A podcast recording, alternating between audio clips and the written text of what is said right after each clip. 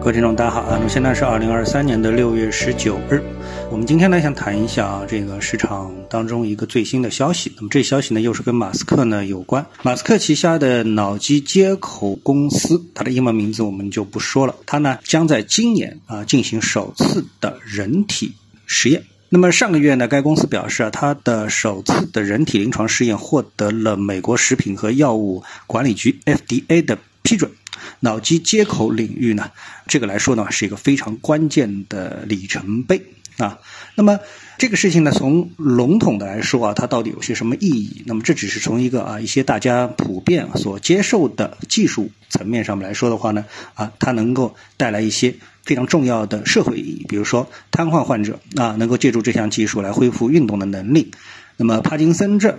阿尔兹海默症等脑部疾病呢，都可以得到治疗。失明患者呢，甚至可以通过脑机接口呢来恢复视力。啊，那么这些呢都是非常美好的愿景啊。那么相关的专家，比如说路透社啊，有关的援引有关的专家说呢，呃，即使呢这个首次的人体试验成功，这个技术还需要花十几年，甚至于超过十年的时这个时间呢，才能够啊获得这个商用许可啊，或者说是进入到这个商用的一个范围内。啊，那么这项技术大家现在其实已经是比较熟悉的，因为在 A 股市场当中呢，也有很多相关的这个概念股出现。啊，那么这项技术呢，指的呢是通过向人脑植入电极芯片等装置，在人脑与计算机或其他电子设备之间呢建立的直接交流和控制的通道，从而呢实现用大脑生物电信号直接操控外部设备或以外部刺激调控大脑活动的目的。啊，脑机接口的信号呢来自人体中枢神经系统，传播中呢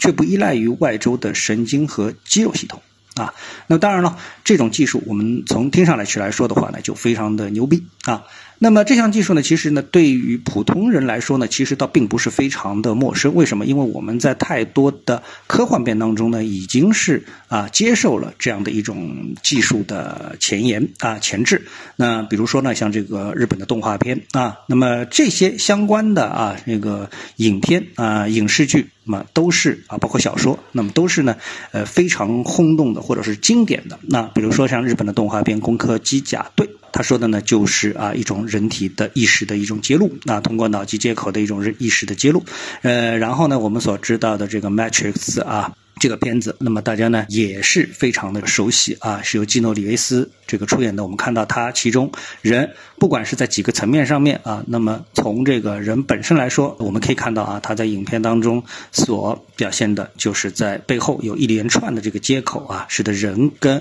嗯我们的这个电脑呢，或者说是呃互联网啊，产生一个非常直接的一个联系。所以呢，在科幻片的这个层面上面呢，其实大家对这项技术已经是完全接受了。那么只不过呢。就是说，从这个现实的层面上来呢，去接受这项这个技术，那么大家觉得还非常非常的遥远啊，是非常的遥远。所以呢，当马斯克啊，我们看到这个脑机接口啊这个技术被提出之后呢，特别是哎，FDA 都通过了这个人体的一个实验的时候呢，大家就觉得突然之间觉得这项技术啊离自己很近。啊，那么当这项技术离自己很近的时候呢，其实呢，它所带来的深层次的影响，我认为啊，都不是一个技术性问题，因为人会考虑两个问题。我认为啊，人会考虑两个问题。第一就是，呃，当你的这个肉体活着的时候，那那么我们看到更多的一些医学上的面问题呢，是去解决啊，人体啊作为这个呃人体存在的时候啊。它的一些缺陷，那就比如说我们说的啊，这个瘫痪啊，呃，帕金森症啊等等啊，比如说这个眼睛失明啊，怎么样通过这个技术去解决一些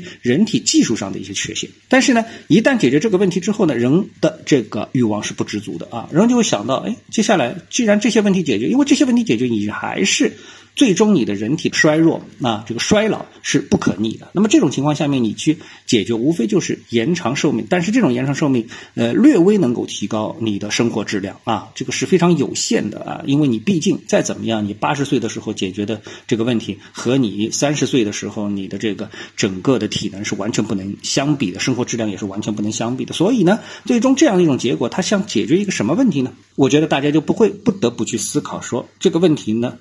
就是去解决最终人如何去获得长生不老这样的一个结果，也就是意识上传，就是人的意识要上传到网络空间成为一个存在，那么它必然要通过一个通路啊，而这个通路呢，可能呢就是必须要通过一个什么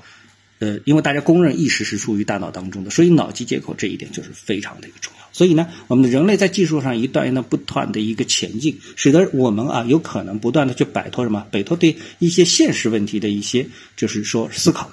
啊，而是去向往更遥远的、目前看似不可及，但是呢又对人具有极大的吸引力的一些东西。所以呢，我们说科技的一个创新所带来的商业价值，所带来的上市公司的价值的一个提升，这种投资价值的提升，才是具有爆发性的啊。所以呢，人带有一种啊诗和远方的情怀，可能在投资当中啊，能够带来更多的爆炸性的这种收益。每每这种情况已经是体现在了我们的投资当中。比如说，现在苹果它的市值已经到了三万亿美元，